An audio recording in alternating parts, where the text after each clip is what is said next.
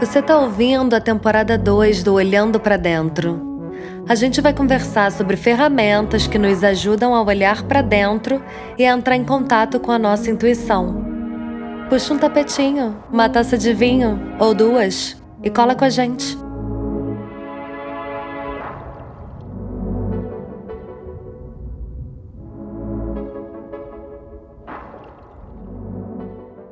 Bom, hoje eu vou conversar com a Lila, Alice Spillman, que é professora de Ashtanga Vinyasa. É, gente, eu stalkeio, quer dizer, eu sigo a Alice no Instagram.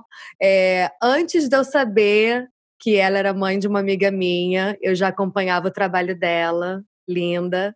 E aí, quando surgiu a ideia de falar sobre respiração e yoga como forma da gente mergulhar mais nos nossos sentidos, é, eu logo pensei na Stanga e fiquei muito feliz quando, quando ela aceitou o convite de vir bater esse papo. Então, eu vou pedir para você se apresentar aí para quem não te conhece e contar como é que a Ashtanga chegou na tua vida.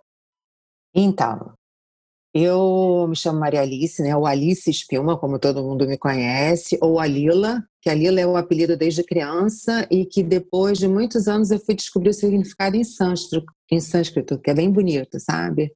Que seria o jogo de Deus, né? Da, da desconstrução, da destruição e reconstrução, como forma de aprendizado.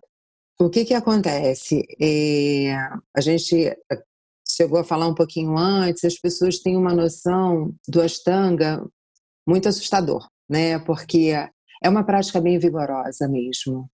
E todo mundo acaba mistificando ela para acontecer somente quando a pessoa é muito flexível, muito forte ou muito nova, né?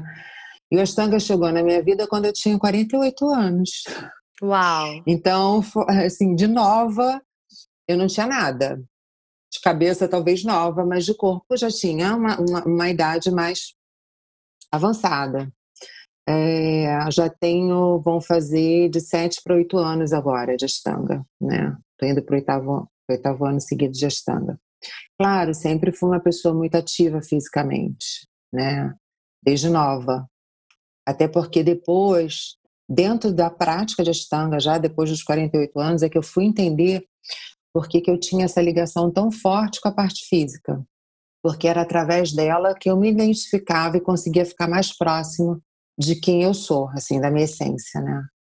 É, cada pessoa tem o seu ponto de ligação com a essência, né? Cada pessoa, algumas vão ser da parte artística ou musical, cada ponto da vida da gente ele pode aproximar a gente dessa essência. Eu, no meu caso, sempre fui uma pessoa muito ativa fisicamente, sempre fiz muito esporte, nadei, joguei vôlei, dancei, e, e nada era feito um, pouco, era sempre feito com muita intensidade, porque eu me sentia muito bem naquele ambiente em que eu me movimentava, em que eu estava muito em estado de presença no corpo, né? Então, assim, com 15 anos eu fui chamada para ser a federada do Flamengo aqui no Rio de Janeiro de tênis. Na mesma época eu também fui chamada para ser federada no vôlei. Você imagina, eu com 15 anos eu jogava tênis, eu jogava vôlei, eu dançava, eu ia dançar no espaço que era conhecido na época lá na Gávea, ficava duas, três horas lá no espaço fazendo dança. Então, sempre muito linkada a essa coisa física. Na época, por falta de maturidade, falta desse conhecimento que a, que a próprio processo do yoga traz para gente, eu não consegui identificar o porquê de tanta essa ligação com a parte física. Mas o Ashtanga foi me trazendo durante o processo as respostas, né? É interessante, porque qualquer atividade mesmo, né, feito com presença, pode ser uma forma de olhar para dentro e a gente mergulhar. O que, que a yoga teve de diferente? Então, o que, que acontece? Quando a gente faz qualquer, como você falou, atividade, independente até de ser da atividade física, por exemplo, uma, uma leitura, normalmente alguma coisa que a gente tenha muita identificação, que a gente gosta de fazer muito. Uma pessoa que escreve, uma, uma leitura, ou uma pintura, em que a pessoa dedica o foco dela numa direção só, isso traz a ela um estado de presença muito forte né? O que a gente chama muito próximo do estado meditativo. E aí você tem aquela sensação de não ter ninguém do lado, ou então ter um gap de tempo, né? Você está ali um determinado tempo grande e quando você por acaso sai ou olha para um relógio, você nossa, nem parecia que eu estava esse tempo todo aqui. É um portal. Você estava com foco muito direcionado. Então você fica muito próximo do, do estado meditativo.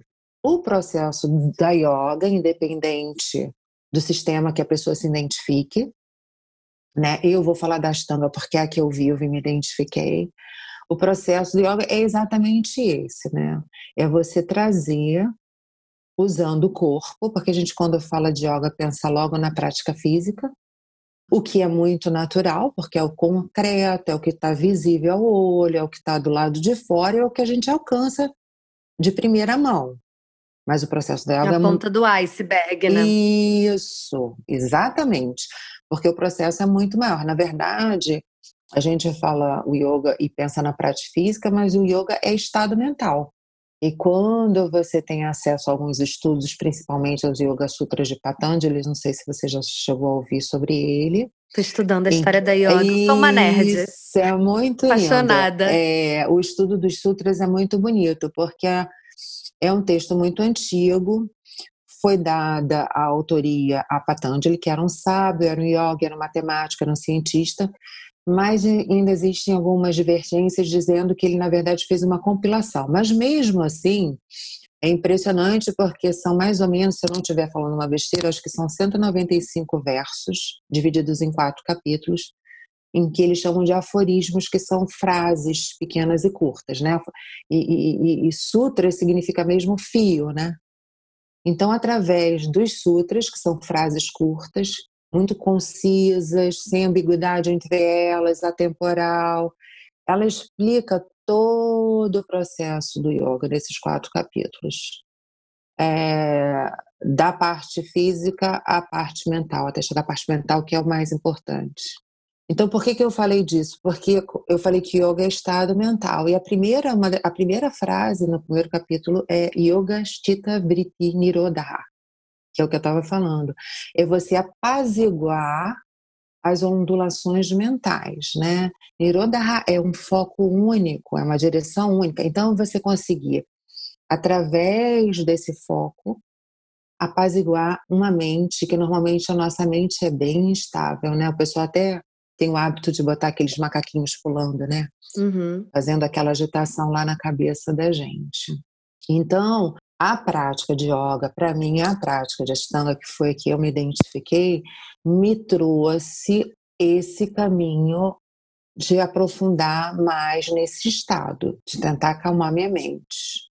Mas não é assim, né? A gente não chega na aula, na primeira, na segunda, ou no primeiro mês, ou no primeiro ano, e identifica isso. Isso leva um tempo de dedicação, é, e observar esse processo também é interessante, faz parte do aprendizado, né? muito, né? No muito. início, quando eu comecei, eu, eu, um que eu queria ser melhor, que eu podia ser o mais rápido possível, fazendo aula em grupo, eu olhava para o coleguinha, então, tudo errado. Já, como assim? Ela deve praticar há 10 anos, então a minha cabeça flutuava. Mas o mais interessante, assim, é que é, me corrija se eu estiver errada, mas eu sinto que é uma meditação dinâmica, né? O fato de você ter que estar em movimento e respirando na marra, quando você vê, você já está entregue, presente naquele momento. E a respiração é chave, né? Só que a, a posição ajuda, né? Isso. O que que acontece? Quando a gente fala, por exemplo, que você falou Ashtanga Vinyasa, né? O sistema de Vinyasa, ele vinyasa significa colocar em lugar especial. Aonde é esse lugar especial dentro do vinyasa? É justamente a respiração. Esse é o nosso local especial. É a respiração que conduz todo o processo. A respiração ela tem uma influência direta no estado mental da gente, tanto para agitar quanto para acalmar. Eu até num vídeo que eu fiz, a gente tem um, um, um, dito popular, né? Quando a pessoa fica muito nervosa, assustada, com medo, a primeira coisa que se observa externamente da pessoa, a respiração muda. O coração acelera, a respiração fica curta e ofegante. Quando a gente vê uma pessoa assim, a primeira coisa que a gente fala assim, como, né? Calma, Calma respira devagar. Inspira pelo nariz, solta o ar pela boca. Inspira pelo nariz, solta o ar pela boca. Prolonga essa entrada de ar, prolonga essa saída de ar. Isso, essa atenção na respiração, essa extensão de entrada e saída de ar vai influenciar diretamente no seu estado mental, vai acalmar. Então, quando a gente faz a prática de Ashtanga Vinyasa, que é colocar uma coisa em lugar especial, colocar a respiração à frente e na construção da, da, da prática, a respiração ela funciona exatamente como eu falei do sutra, ela funciona como um fio, ela vai ligar um asana ao outro asana. Existe uma transição entre um e outro. Isso é uma característica desse tipo de prática. O Ashtanga é um sistema de vinyasa. A diferença da Ashtanga para os outros sistemas de vinyasa flow que a gente normalmente escuta é que o Ashtanga possui as séries fixas.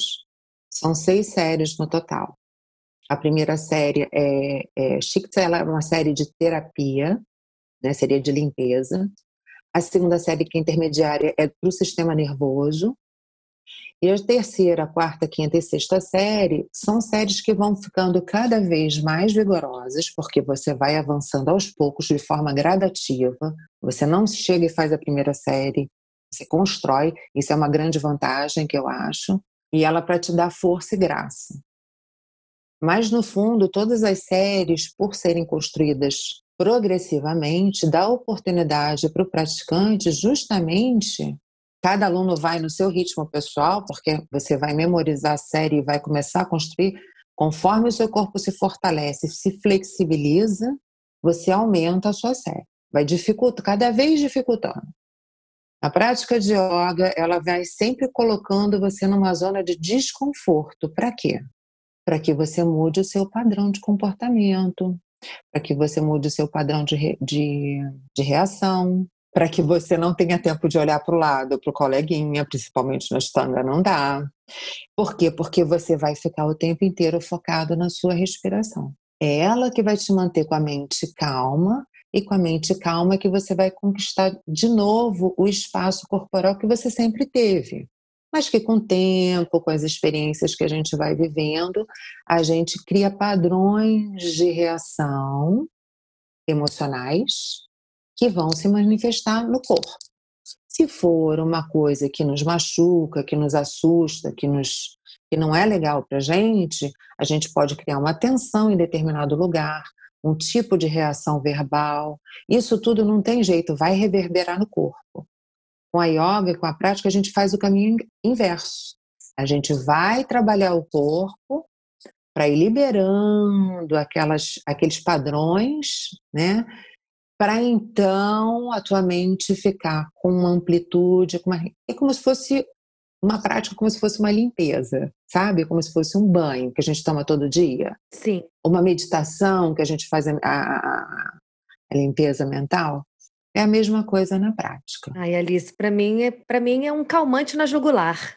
É, tipo, é verdade. É, muito... é, verdade, isso é verdade, é uma verdade. Você sente. O que é interessante é que é também é, um, é um, realmente um convite para autoobservação. Assim, quanto mais eu, especialmente, quanto mais eu pratico, mais respirando e dando atenção com isso. No início era difícil respirar, conseguir fazer a vinyasa corretamente. Agora ainda é difícil, mas tem dia que sai melhor, tem dia que sai pior mas como é um convite para eu perceber que eu estava numa competição comigo mesma, quando na verdade eu tenho que let go disso para fazer o que dá para ser feito, como tinha essa vontade de arrasar, tipo, ah, precisa arrasar nessa posição. Não, tem que fazer ela.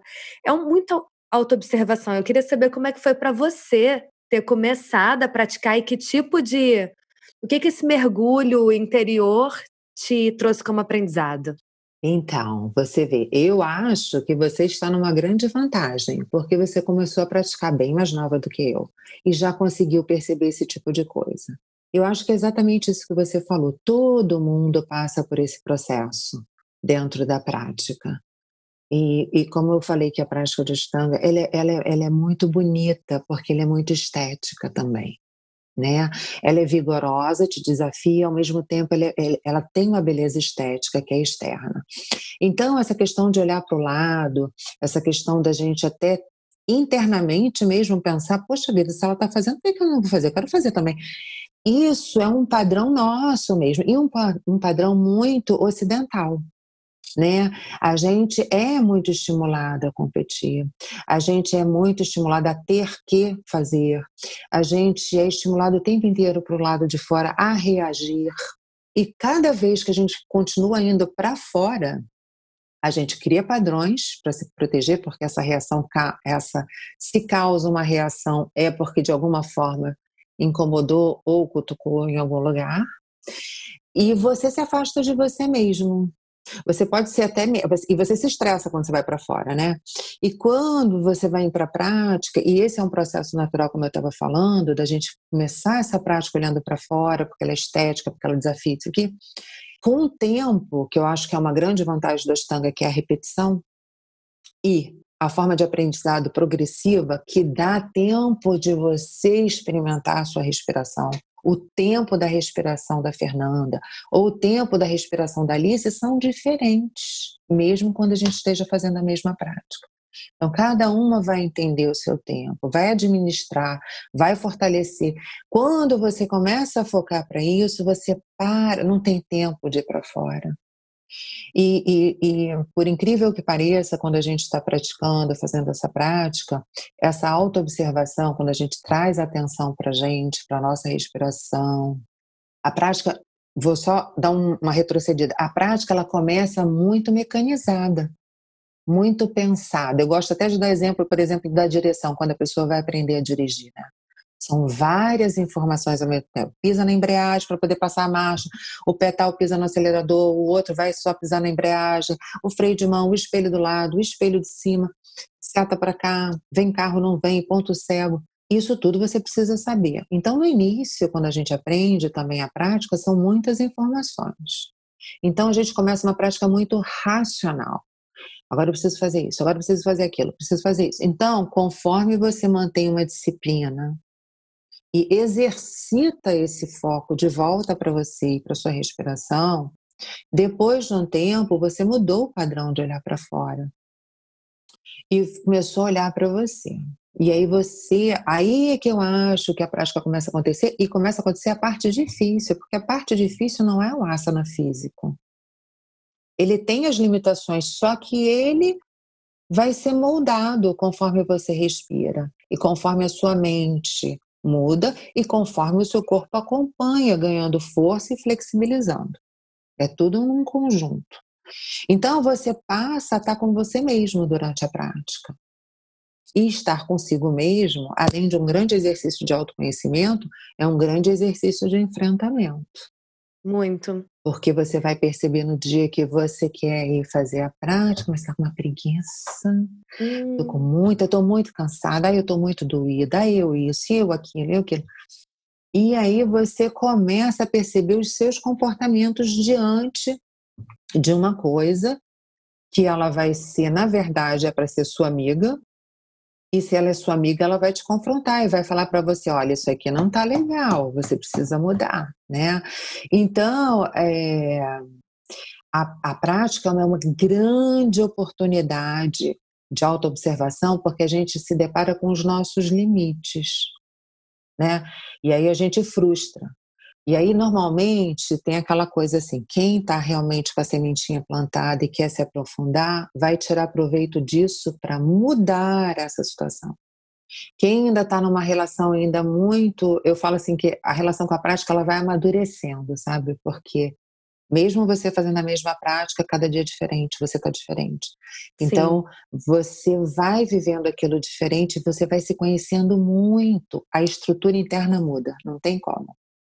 É muito forte mesmo. É, é, é o quanto a gente vê realmente essa questão da disciplina, acho que é até uma coisa que a gente pode explorar mais, né? Porque a palavra, uhum. ela parece militar, né? Muito difícil. Ela, é, ela tem uma conotação, a princípio, muito... Ela foi colocada é, na nossa sociedade como uma coisa muito ruim. E, na verdade, ela não é ruim. Negativa. E eu acho é, que é importante exatamente. a gente desmistificar, tanto para quem tem interesse de começar a praticar yoga, quanto claro. para quem tem interesse apenas de sentar e respirar antes de claro. começar o dia, né? Como uhum. é que você vê essa uhum. questão? Então, eu acho que o que você colocou é essencial, assim. Como eu te falei, assim, a prática funcionou para mim exatamente como vem funcionando para você. Eu também passei por esse processo de olhar para o lado, de querer muito, de querer isso, mas conforme você vai aprofundando, você vai dando o devido valor a cada coisa, porque você não fica pegada a certas coisas.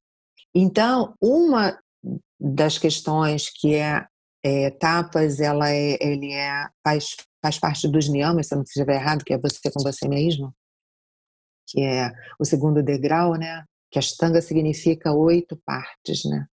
E seriam as oito partes do yoga que o que é explicado no Sutra, o tapas, que seria a disciplina, para a gente, no Ocidente, ele soa muito, como você falou, com uma visão negativa. Mas quando a gente tem uma disciplina de fazer uma coisa, a gente tem mais chance de conhecer aquilo, mais chance de avançar sobre aquilo, se especializar sobre aquilo e às vezes até antever alguma situação que possa estar por vir a se repetir Oh, e você não assim? quer que se repita. Porque assim, você quando tem uma disciplina de ir para a prática, tá? Vai lá todos os dias. A prática de Ashtanga, ela, além de vigorosa, a sugestão dela, um convite dela é que você pratique seis vezes por semana. Você tem um dia da semana de descanso, você pode escolher sábado ou domingo.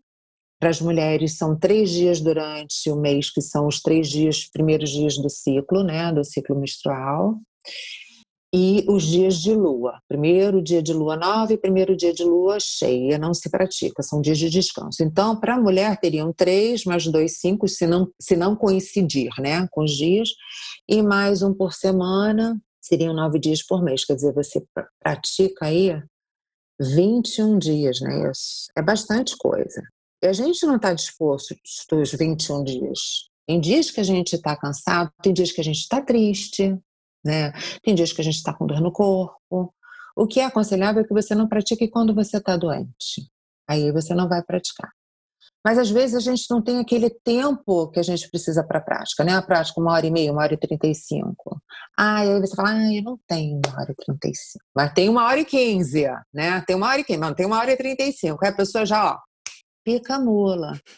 Mas por que, que ela tá picando essa mula, né? Ela faz uma prática de uma hora e quinze, mas faz a prática. Abrir o tapete, mais do que a prática física, eu vou falar exatamente o que você falou, é respirar. E é você estar com você mesma. Quando você vai fazer a prática, tem a disciplina de estar com você. Quando a Fernanda abre o match dela, a Fernanda não é Fernanda, filha dos seus pais, que eu não sei o nome, ou sobrinha de alguém ou esposa de alguém, ou namorada. Não é, é a Fernanda, entendeu? Que está ali com você mesmo. Olha que, olha que oportunidade é, linda que essa disciplina dá para gente. De você tá, poder estar com você de verdade. Né? Seja em silêncio, se movimentando, enfrentando as suas dificuldades. Eu digo que a prática é uma hora muito íntima. Sim. Ela é um momento íntimo só seu com você. E esse pedacinho em especial de acordar, de, no caso de manhã, pra gente faz uhum. de manhã, e botar o tapete é uma hora muito crucial, porque é, é muitas vezes a hora onde eu negocio comigo mesma quanto tempo eu vou passar ali em cima.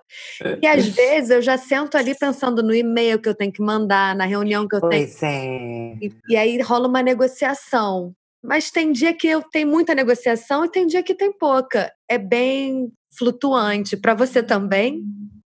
Não, para mim também durante o tempo e às vezes rola. Mas eu comecei a exercitar uma coisa que eu tive com o professor falava assim para mim. Lila, porque eu falava, questionava ele dessa mesma jeito, né? Falei, nossa, para acordar, levantar e ir pro match direto. Ele falava assim: não pensa, você pensa para entrar no banho? Ele falou assim: não pensa. Levanta, faz o que você tem que fazer, né? Raspa a língua, escova os dentes, abre o mat, sobe em cima dele, canta o manta, faz um surya. Pensa só no primeiro surya. O negócio é não pensar na prática inteira. Total. Sempre sai mais do que o planejado. Sempre. É, é, aí, aí fez o primeiro, ah, beleza, então vou fazer mais um. Aí fez mais um, ah, pô, fiz dois, vou fazer cinco. Terminou o assim, poxa, fiz o A, então vou fazer o primeiro do B. E assim você vai. Quando você vê, quando a gente começa assim, com, muitos, com muitas negociações, quando você chega numa determinada hora da tua prática, a coisa já fluiu. E eu vou te dizer, existiu alguma vez que você saiu do Shavasana, que é o relaxamento final, e ficou arrependida de ter praticado? Nunca, nunca. Eu saio rindo, é. parece, que, parece que eu comi um chocolate. Eu tô sempre feliz. Pois é, todo mundo sai satisfeito. Então, em vez de pensar no início, pensa no pós-Shavasana. Já pensa no resultado final. Então, vai gradativamente, né? Não pensa na prática inteira. Uma dica que eu gosto de dar, às vezes, quando a pessoa está com um tempinho curto, porque como na Ashtanga a prática é fi fixa, cada pessoa tem seu último asana, né, sua última postura, antes de ir para as posturas finais, para fechar a prática que normalmente leva em torno de uns 15, 20 minutos as finais. Então, se a pessoa tem uma determinada postura e ela precisa de um tempo fixo da prática e ela não tem aquele tempo, eu sempre aconselho assim: calcula quanto tempo você tem. Eu não tenho uma hora e meia, só tenho uma hora. Ok, dessa uma hora, os 20 a 15 minutos finais vão ser as minhas posturas finais e meu shavasana. Então vão me restar 40 minutos de uma às duas. Ou eu calculo mais ou menos em que postura eu estou com 40 minutos, ou eu pratico até 40 minutos e dali eu faço os finais. Mas não deixo de praticar. E uma coisa que eu também sempre falo para a pessoa até que tá com, precisa fazer uma prática reduzida, não é crime, nem tem que se sentir culpada. A gente, a gente tem o autoestudo e a observação para poder ser sincero conosco mesmo que hoje só dá para fazer isso por alguma razão mas que você não está abrindo mão de você, é, entra nessa prática reduzida determinando até onde você vai, se possível. Não vai e fala, ai não, agora eu vou parar aqui. Porque esse agora eu vou parar aqui é sempre uma brecha de fuga. Hum. E você não é beneficiado, beneficiada por fugas, né? Você é beneficiado porque você botou um ponto determinado, um objetivo e foi até ali. Mesmo é, é, é muito. Mesmo que pequenininho, mesmo, mesmo que você só vá fazer, eu só tenho 15 minutos hoje. Vou fazer Suryas e Shavasana. Isso é uma prática. Você abriu o tapete, você respirou, você esteve com você. E é bom quando a gente consegue cumprir o que a gente se propõe. É muito ruim quando a gente desiste no meio. É muito bom realmente conseguir cumprir, né? O que você determinou naquele dia. Essa relação é, da com a prática, ela é muito sutil, porque o Ashtanga tem regras, mas o fato dele ter regras não quer dizer que ele não tenha flexibilidade dentro dele. Ele tem regras por uma razão. Ele tem regras para que você avance. Tudo que não tem regra deixa a gente muito solto, né? Não joga a gente para frente, deixa a gente muito relaxado. Mas isso não quer dizer que dentro dessas regras você não seja consciente e sincera com você e entenda que aquela relação que você tem com a prática é porque te faz bem. Ah, hoje eu tenho pouco tempo, mas eu não vou deixar, vou fazer uma prática reduzida, mas vou fazer. Sim. Quando eu puder, eu estou voltando. Dizer, aquilo também tem que ser uma exceção, não pode ser um padrão, né? Aí é o primeiro yama, né? Não, primeiro é o ahimsa, que é não violência. É o segundo yama, né, que é a relação com o externo. Satya, veracidade, é você ser verdadeiro com o que você está fazendo. Entendeu? Com você com mesmo. Com você mesmo. Isso. E a respiração é a Ujjayi, não é? Isso. E eu até, agora você vai me pegar assim meio de calça curta, vou ser muito sincera. Hum. O que que acontece? Eu aprendi como respiração Ujjayi. Todo mundo aprende com respiração Jai, que é uma respiração com som que a gente faz com a contração da glote, né? A gente diminui o espaçozinho do, de passagem de ar, mas a gente continua puxando o mesmo volume de ar porque a força vem do pulmão. Esse mesmo volume encontra o espaço menor e ele passa com as partículas de ar ali fazendo uma fricção Sim. na parte interna, você aquece o ar na entrada e aquece o ar na saída. Isso te dá uma, um aquecimento progressivo interno, né? E ao mesmo tempo, esse som do jai, que é aquele som que parece a concha do mar, né? Faz aquele som uhum. meio. Ele também te ajuda na dinâmica da tua prática.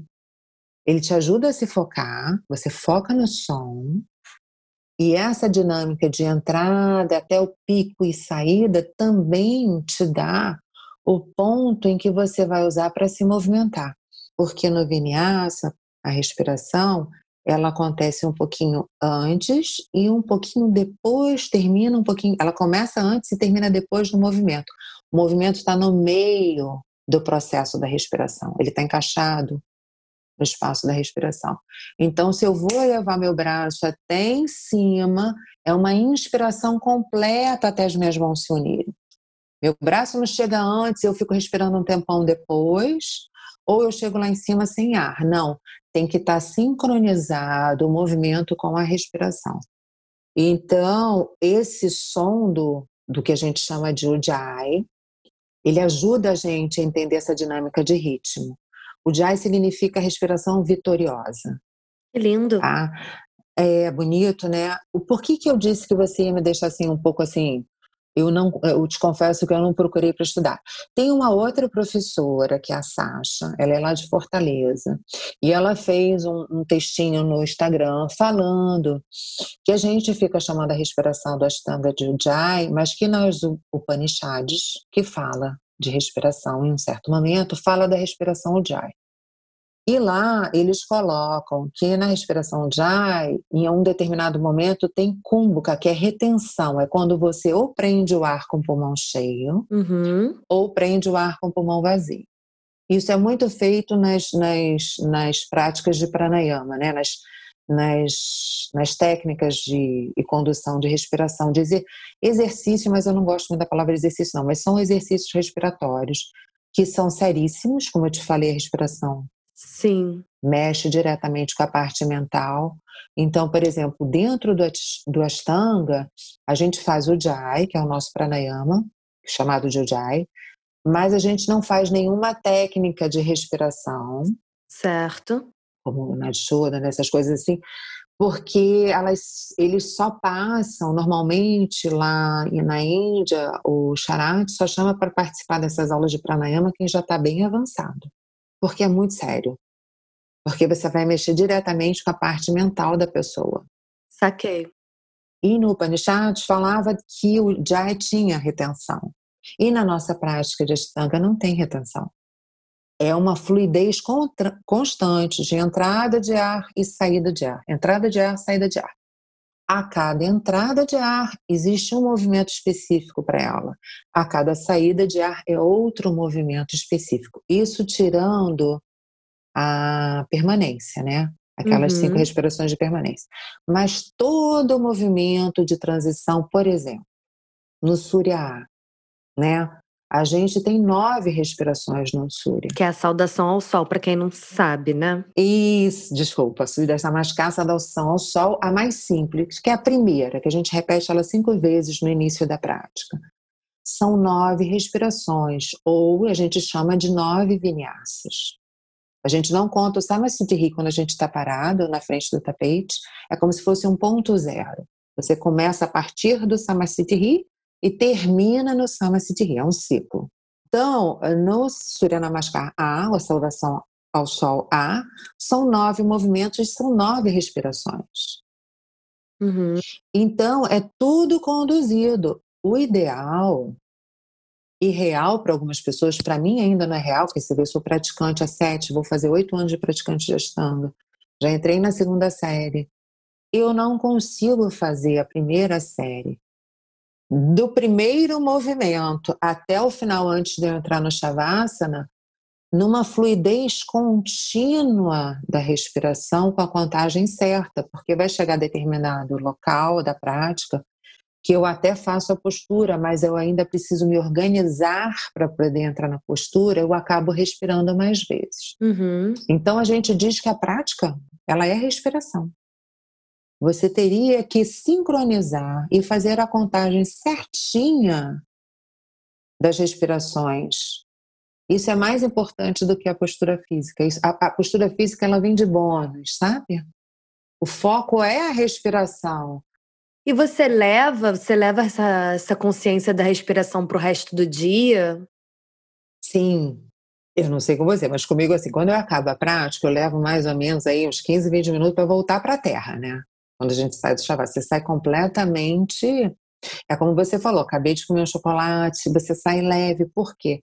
Apesar de uma prática vigorosa, a sua cabeça está zerada. De boaça. É isso, porque você ficou focando na respiração. Em alguns momentos de dificuldade física da prática, você até sai um pouco da respiração, vai ali, enfrenta aquilo, mas assim que possível você tem consciência, você volta o foco na respiração. Então você sai com uma mente tranquila, porque enquanto você está focando na respiração, você está meditando. Sim. Você está no estado meditativo e você não está pensando. Quando você passa a não pensar durante a prática, na conta que tem que pagar, no e-mail que tem que pagar, naquela pessoa que te respondeu mal criado, é o mundo parece que desapareceu, você consegue esvaziar a mente. Mesmo que em momentos, eu ainda estou no estágio de, em alguns momentos, some, mas às vezes volta o e-mail, mas às vezes some. então, o que vai acontecer é que com a disciplina e a prática, isso vai começar, esses esta, esse estado, ele começa a se estender mais. Sim. Fica mais fácil de você entrar nesse estado. Você também sai, mas fica mais fácil de você retornar. Sim. Entendeu? E aí o que, que acontece? A sensação é tão boa que você começa a ter uma visão diferente diante das coisas que estão do lado de fora. Total. Quando você sai da prática. Né? Você olha, às vezes, uma coisa que antigamente te aborreceria muito, mas você está tão suavizada e você começa a olhar para aquilo como aquilo é, com o valor que aquilo tem não te aborrece tanto mais. E também se aborreceu, você vai olhar, é, é. você começa a desapegar daquilo. Então, essa respiração, essa meditação, esse esvaziamento, esse estado de presença vai te dando uma certa paz interna. É, sabe? e a gente aprende. Aconteceu um exemplo comigo que foi muito marcante. Eu estava resolvendo uma coisa muito burocrática nível cancelar contrato da net, mas tipo uma coisa. Uhum. E a pessoa não estava colaborando, ao meu ver, e eu fiquei muito estressada. E logo o meu coração acelerou e deu vontade de gritar. Uhum. Bom, falar um pouco mais forte. Mas aí eu lembrei da minha respiração, eu tinha praticado aquele dia, eu pensei, eu posso se eu respirar mais calma, eu vou conseguir calmar minhas emoções. E eu consegui, e aí a pessoa acalmou também e juntos a gente achou uma solução. Foi muito mágico. Então, é, a respiração sai do tapetinho. Completamente. É incrível isso. E é muito bom quando isso acontece. E é excelente quando você percebe que você pôde utilizar disso para isso. Porque quando é, você está nessa troca com a outra pessoa, por exemplo, da net, né, é um bate e volta de energia. Né? A pessoa tem uma ordem de tentar não deixar você cancelar. Exato. Se você começar a levar uma energia que faça a outra reagir, cada vez mais ela vai criar dificuldades para você cancelar e você cada vez mais vai ficar irritado. Então, em algum momento, você entendeu que você podia quebrar esse ciclo de, desse tipo de troca. E, e, e, é isso que yoga faz com a gente também, eu acho. Assim, no final das contas, a gente tem um autoconhecimento tão grande sobre a gente que a gente passa a ter uma relação diferente com as coisas e com todo em volta, com as pessoas. E no final, yoga é isso mesmo, é para a gente se conhecer melhor, para poder melhorar a nossa relação com tudo e com todos, entendeu? Então, a respiração aí foi crucial. E não é mágica, não, Fernanda. Foi não, foi escolha. Foi escolha sua de utilizar uma coisa que você já fazia para você. No momento, você usou a ferramenta que você está construindo, sabe? É muito legal, isso é muito importante. E isso acaba, agora, eu sempre digo assim, não é uma garantia. A gente tem que estar sempre atento ao que a gente está fazendo. Não é o fato que aconteceu uma vez que você vai conseguir todas, né? Rola estresse. Mas é um exercício, é isso, é um exercício constante. Isso é um exercício constante, mas é bom, não é ruim não. É, eu tô apaixonada, dá pra sentir, eu tô falando com você toda derretida, né? Ai, a respiração. E, é muito bom. E aí, eu queria te perguntar, a gente já tá se encaminhando pro final, assim, tipo, ah. que dica você dá, assim, pra uma pessoa que quer começar a praticar a respiração que de repente uhum. quer começar a uhum. praticar yoga também, ashtanga. Alguém que talvez é. esteja ouvindo aí seja muito novato. Então, o que, que eu falo sempre? Eu acho a Ashtanga, assim, extremamente amorosa. Por quê? Porque ela dá para a pessoa o tempo dela de construção. Né? A pessoa não vai chegar, se ela for procurar alguém para fazer estanga, procura quem dá o método tradicional, que é o que a gente chama do estilo Mysore, né? Não é aquela aula de estanga que você só vai fazer aula guiada. A aula guiada ela é importante porque ela vai ser uma referência para você. Você vai estar indo no ritmo do professor para você poder avaliar como é que você tá tem feito a sua prática. Então, o professor tem um tempo de contagem. Se você achar que aquilo ali está muito devagar, que você está sofrendo muito, é provável, o professor vai, vai ter equilibrado nessa contagem durante o decorrer da prática, é provável que você esteja respirando muito rápido naquele asana, porque ele é muito difícil para você. E no momento que você achar que, poxa, já, já passou, foi rápido, provavelmente é um asana que você tem facilidade, aí você respira muito devagar. Então, tua prática fica toda assim, onde é difícil, respira rápido, onde é, onde é bom, respira bem devagar, quando o ideal é você passar com o mesmo ritmo durante a prática inteira. Né? Então a guiada ela é boa disso, ela é boa para isso, né? O professor vai manter um ritmo, você vai começar a identificar, e ó, aqui eu tô, tô ficando pouco tempo porque exige mais de mim, aqui. Então é ótimo. Mas isso normalmente é para quem já pratica um tempo, né? A gente nunca fala para a pessoa já começar com uma prática guiada porque é muito puxado e precisa que o corpo já esteja adaptado a algumas posturas. Então, procurar um método tradicional, quem dá aula Mysore, que é cada aluno na sua, no seu ritmo pessoal.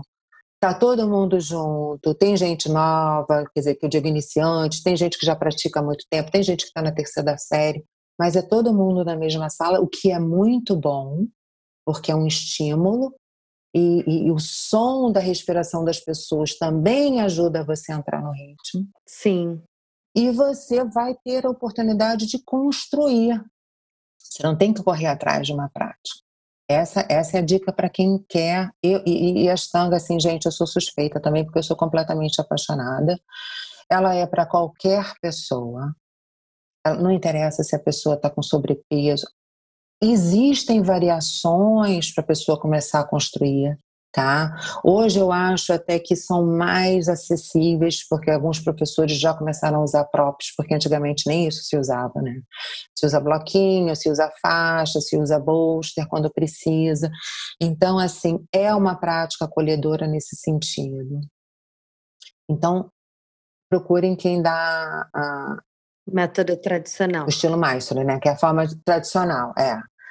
A outra coisa, se a pessoa não vai praticar estanga, mas ela pensa em respirar, procura alguma prática, eu acho, antes. Porque eu acho que chamar a pessoa para sentar, fazer respiração ou meditação direto, é bem provável que a mente da pessoa fique questionando muitas coisas. É muito difícil para uma pessoa que nunca fez é muito difícil sentar e meditar. Muito. Aliás, eu sempre aconselho quem vai meditar, meditar depois de uma prática. Você já teve um, um, um gasto físico, você já exercitou a parte mental, esvaziou dela respirando, que aí você consegue sentar e assentar a mente junto com você. Ela vai ficar ali junto com você. É essas dicas que eu dou, assim, eu super indico a prática realmente ela é transformadora né? A gente tem que tomar um cuidado e quando eu falo a gente, eu também me incluo, né? O fato de eu estar tá praticando já há um tempo que eu não me incluo, eu não me excluo de nada disso que eu falo, porque eu estou constantemente me vigiando também. É a gente não só se encantar com o visual que a gente vê na internet, ou não, não criar expectativas. A prática é uma experiência, a pessoa tem que vivenciar e a vivência, ela é totalmente individual. A prática não é para o professor que está te dando aula. A prática não é para o espaço em que você está praticando. A prática é para você. A prática é sua. Você é responsável pela sua prática, sabe? Eu acho isso uma vantagem do Ashtanga assim, incrível e super amoroso. Ele te dá ferramentas para você administrar a sua prática. Agora, isso é uma responsabilidade também. Tem gente que gosta de ser conduzida direto, mas tudo bem. Por isso que existem várias, vários estilos de prática, cada um vai se identificar é, com. A Ashtanga é uma delas. Mas eu sou suspeita. É, eu sou meio suspeita, eu sou assim. Eu também. é, eu também, porque na Ashtanga foi o único, bom, não conheço todos, mas o estilo que chamou a minha atenção por realmente assim, para mim é uma meditação forçada, é tão dinâmico que ou você entra em contato com a sua respiração ou você não consegue fluir entre as, posi as posições. Então, e é isso, e puxar o tapetinho a minha prática, que é o ideal que seja, né? Que ela seja sempre assim, foco na respiração. Mas como eu falei, às vezes a gente tem, a gente é humano, a gente, né, quer fazer uma postura um pouco mais aprofundada, quer entender como é que o corpo vai soltar, quer fazer aquela experiência. Mas tem dias que você não está solta completamente. Às vezes você tem dias que você está mais flexível, tem dias que você está mais enrijecida. E por acaso ontem e hoje para mim a prática foi bem dura. Hoje, depois do meio da prática, ela se soltou. Mas foram duas práticas que eu percebi que, como eu estava com o corpo bem dolorido ou, e tensionado, aqui, principalmente na região do pescoço, foi o momento da prática que eu foquei muito na minha respiração. Muito, muito. Eu até falei assim, gente, eu não vou nem pensar na minha forma. Eu vou fazer o asana sem pensar muito na forma dele, o que eu vou pensar é na respiração. Trazendo a respiração principalmente para a região da costela, mantendo a barriga mais ou menos né, estabilizada pelo mulabanda e o dhanabanda, que são as bandas que sustentam lá embaixo, fazendo a respiração bem alta, porque quando a gente respira alto, a gente dá espaço lá na lombar né? Dá espaço na coluna. E focando na respiração. E aí a coisa foi fluindo. Sabe? Quando a gente foca muito na, na, na só na forma, ela tem a importância dela, mas quando ela passa a ser só a pioneira, não, não rola. E você chega a pensar depois porque que, ai, por que, que eu estava mais rígida hoje, eu dormi assim, ou eu me estressei com isso? Ah, tem várias questões aí que a gente vai. Rola esse olhar? Tem, a gente começa a se observar. Eu, por acaso, estou no terceiro mês, comecei uma aula de handstand, ó. Sabe, assim. Adoro. E é muito puxada, ela é muito puxada. O professor é maravilhoso.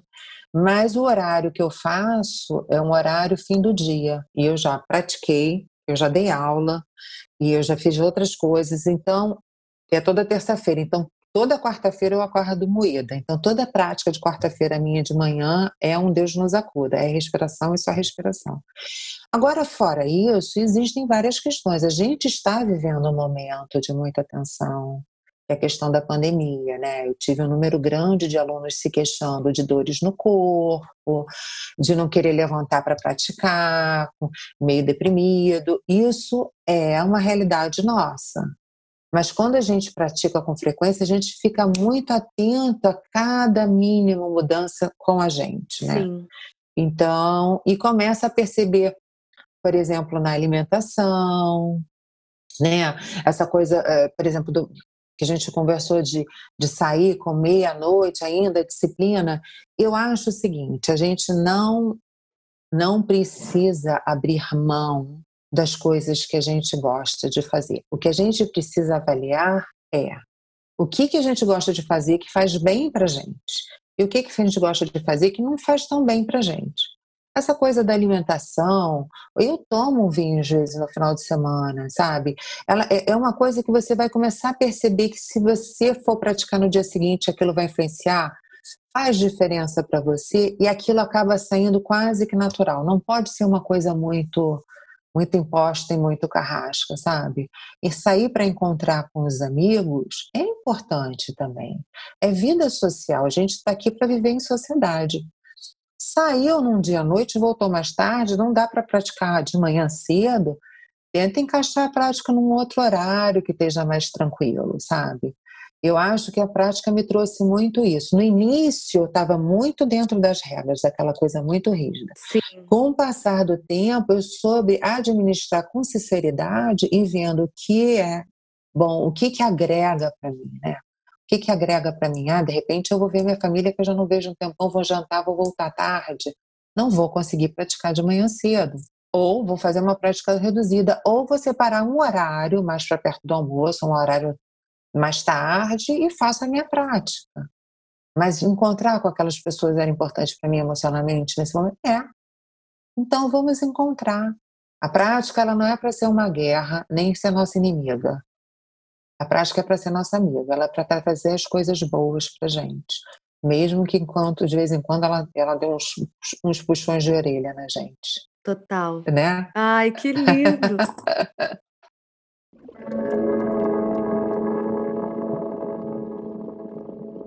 Para fechar, então, me conta se tem algum ah. livro ou série ou filme, alguma coisa que você viu recentemente que te tocou relacionada à respiração e yoga ou não? Relacionada a yoga, tem a, a, o livro do Iyengar. Ele não tem em português, mas eu já soube que ele está sendo traduzido para o português pelo pessoal da sociedade de, do sistema do Iyengar. Que é a lua, é, é esse Olha, aqui, ó. Inside Information. Eu vou mostrar aqui para você, mas depois eu te mando. É Luz sobre os Yoga Sutras de Patanjali pelo Iyengar. Para mim é o livro mais tá. lindo de yoga que eu já li na minha vida. É, é. Uau, Isso é para okay. quem. Vou botar no, no post. Quem quer se aprofundar, é, é o, é o tá. estudo dos sutras, mas fala de todo o processo do yoga, principalmente a parte sutil mental. É muito bonito. O outro que já falaria mais, que fala um pouquinho no final dos sutras, mas que fala muito do, do Vinyasa, que porque foi escrito pelo Desikachar, que é filho do Krishnamacharya, que foi professor do Patabi Joy, professor do Iyengar, né? É o Coração do Yoga, que foi relançado esse aqui, ó. Eu tô vendo aqui, gente, a capa é linda. Editora Mantra. É um livro também, é muito bom. É um livro para você ler e reler várias vezes. E aí tem o outro, Luz na Vida, que é do Ayenga também, que é muito bom, que é esse aqui. Uhum, Luz na Vida. É, Luz na Vida. São, esses três livros são livros assim que são independentes do sistema que a pessoa escolha para fazer. A pessoa vai ser praticante de qualquer sistema. Eu acho que são três livros que falam com uma profundidade de um yoga bem, bem legal, assim. É bem encantador. Ele fala, porque a respiração faz parte do estado de presença, é, é o agora. Né? A gente está vivo agora. A gente não está vivo, a gente está vivo ontem e nem a gente está vivo amanhã, a gente está vivo agora. Então, respiração é estado mental de presença, é a parte mais importante. É nesse momento que a gente está vivendo, vivenciando tudo, é o momento do agora. Para esse tipo de coisa, não vai falar especificamente de respiração, mas vai falar de estado de presença. Não sei se você já ouviu falar no poder do agora. É uma leitura fácil, muito fácil, agradável, traz coisas bem do, bem do cotidiano as coisas, entendeu? Sim. Nunca li, não li, mas. Então é bem interessante. Obrigada. Ele começa contando a história dele quando ele começou, tipo, acho que foi até uma, uma síndrome do pânico. E aí você tem outros autores, que é o Deepak Chopra, que tem vários livros legais e tudo. De respiração, eu realmente não tem algum específico para falar, porque o estado de presença uhum. é a uhum. respiração. E se a pessoa escolhe fazer um, um, método, ela vai acabar aprendendo alguma respiração. Agora, se a pessoa quer fazer Ashtanga, pensar no sistema de Ashtanga, é, além desses livros que eu falei, que são importantes, tem o Yoga Mala, que foi o livro escrito pelo Patabi Joyce, que a, o meu está em inglês, mas já saiu a tradução a tradução em português. Foi até a Dani que fez o, o, o prefácio do livro.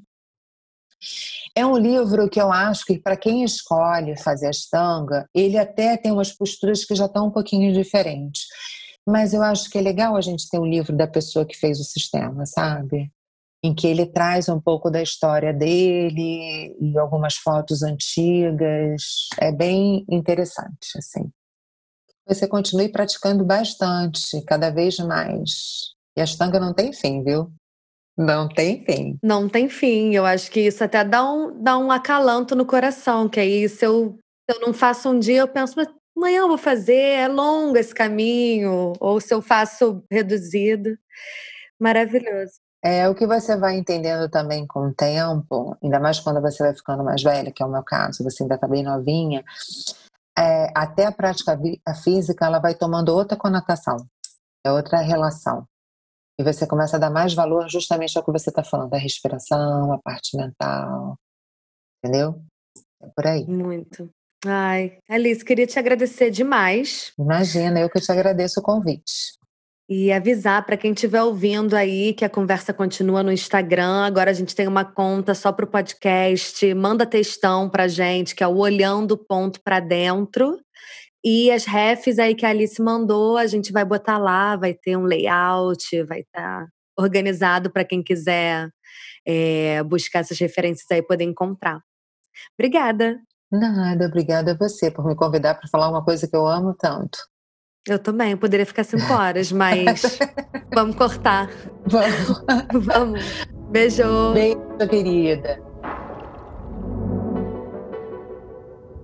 Fala aí, a gente não conseguiu terminar, tá? Voltamos.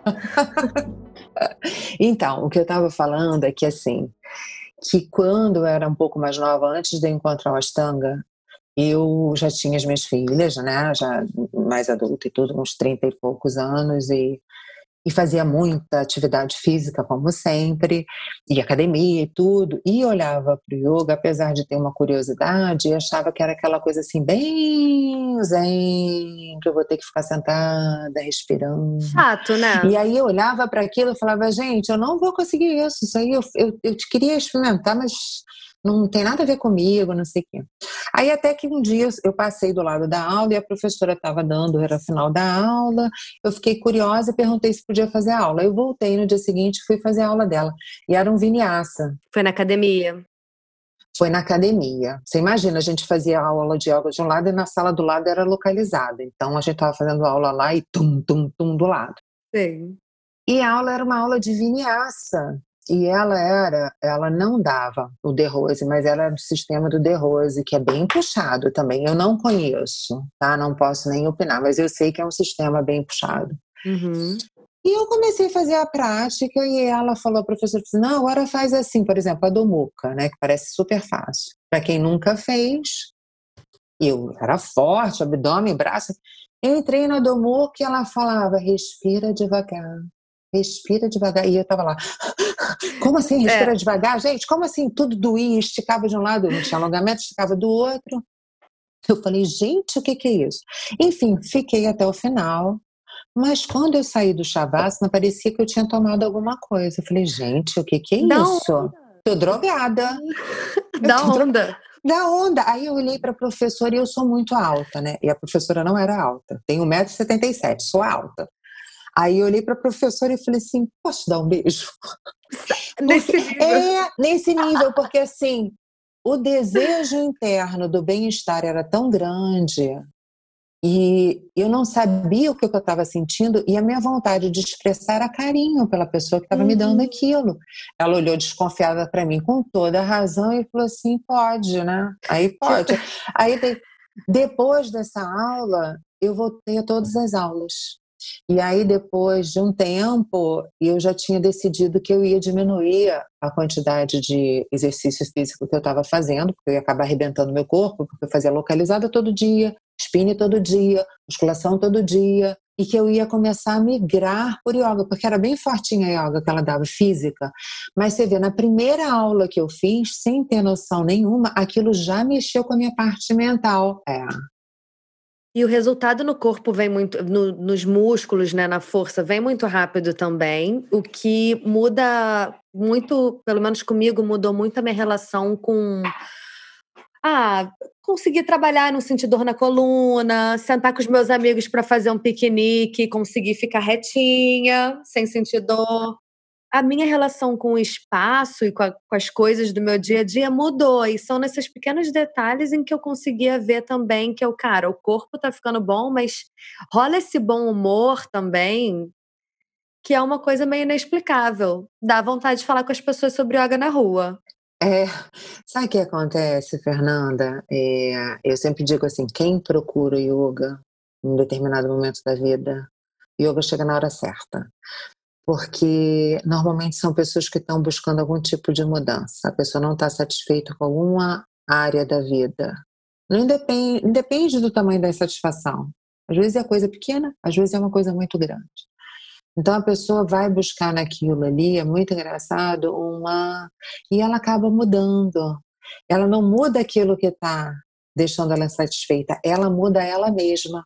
Então aquilo não incomoda mais. Nossa, tô fritando aqui. É muito isso. É exatamente isso que acontece. A gente às vezes até está insatisfeita e não sabe que está. Sim. E começa a praticar e você começa a se observar e as mudanças internas da sua pessoa. Não é que você vira outra pessoa, na verdade você volta a ser quem você é. Sim. Você para de ser reativa às questões externas, né? Ficar dando sempre satisfação para o outro ou para a situação. Claro, todo mundo tem compromisso, coisas para fazer, óbvio. Mas dentro dessa rotina de compromissos e coisas a fazer, você pode ser você, né? Você passa a aprender a falar não em paz. É, você aprende essa coisa da motivação, do que que te leva a começar a praticar, uhum. ou a uhum. respiração no seu tapetinho, ou a yoga, que é o que a gente está falando. O motivo, para mim, ele é muito pivotal, sabe? É um, uhum. Quanto mais a gente investiga ele, mas a gente vê que se a gente investigar, olhar para dentro e investigar o motivo, eu acho que a gente pode descobrir muitas coisas. Você está falando aí, eu estou pensando dos meus motivos, dos meus preconceitos hum, também que eu tinha. Exatamente. E por que, que eu tinha medo? Por que, que eu tinha medo de praticar muito yoga? Por que que... Qual era? Medo de quê? Porque, porque eu acho que isso também tinha uma coisa, que é um preconceito, mas tinha uma coisa meio estigmatizada, né? Antigamente, yoga vinha muito com aquela coisa muito do, do hippie, né? Do bicho grilo, né? Que a gente chamava de bicho grilo. Vender miçanga na praia. Daquela pessoa que é doidão. E, e não é. A gente sabe que não é. Ele é uma investigação interna, realmente, é um mergulho para dentro é um reencontro com você mesmo, mas isso dá uma liberdade incrível em relação a muitas coisas. E eu acho muito bonito a pessoa poder descobrir que as soluções, ou a grande parte das soluções, estão dentro dela sabe? Estão dentro da própria pessoa. Ela pode até se deparar com uma coisa que não tem, que ela não tenha como solucionar, mas aí ela vai olhar para aquilo, isso aqui não tem solução, e acolher aquilo sem solução, sem precisar, sabe? E seguir em frente. E você falou uma coisa linda, que é a prática é para você mesmo. Então, mesmo que você tenha várias ideias, concepções do que, que é tá praticando, do que, que é tá fazendo, vai ser o seu, sabe? Exatamente. Exatamente. E acolher. Ai, muito obrigada. É. Nada, adorei esse retorno. Amei, a volta dos que não foram. Também. Quem ficar até o final vai ver o bônus, bônus track. Então tá, vou desligar. Isso. Um beijo. Beijo, querida.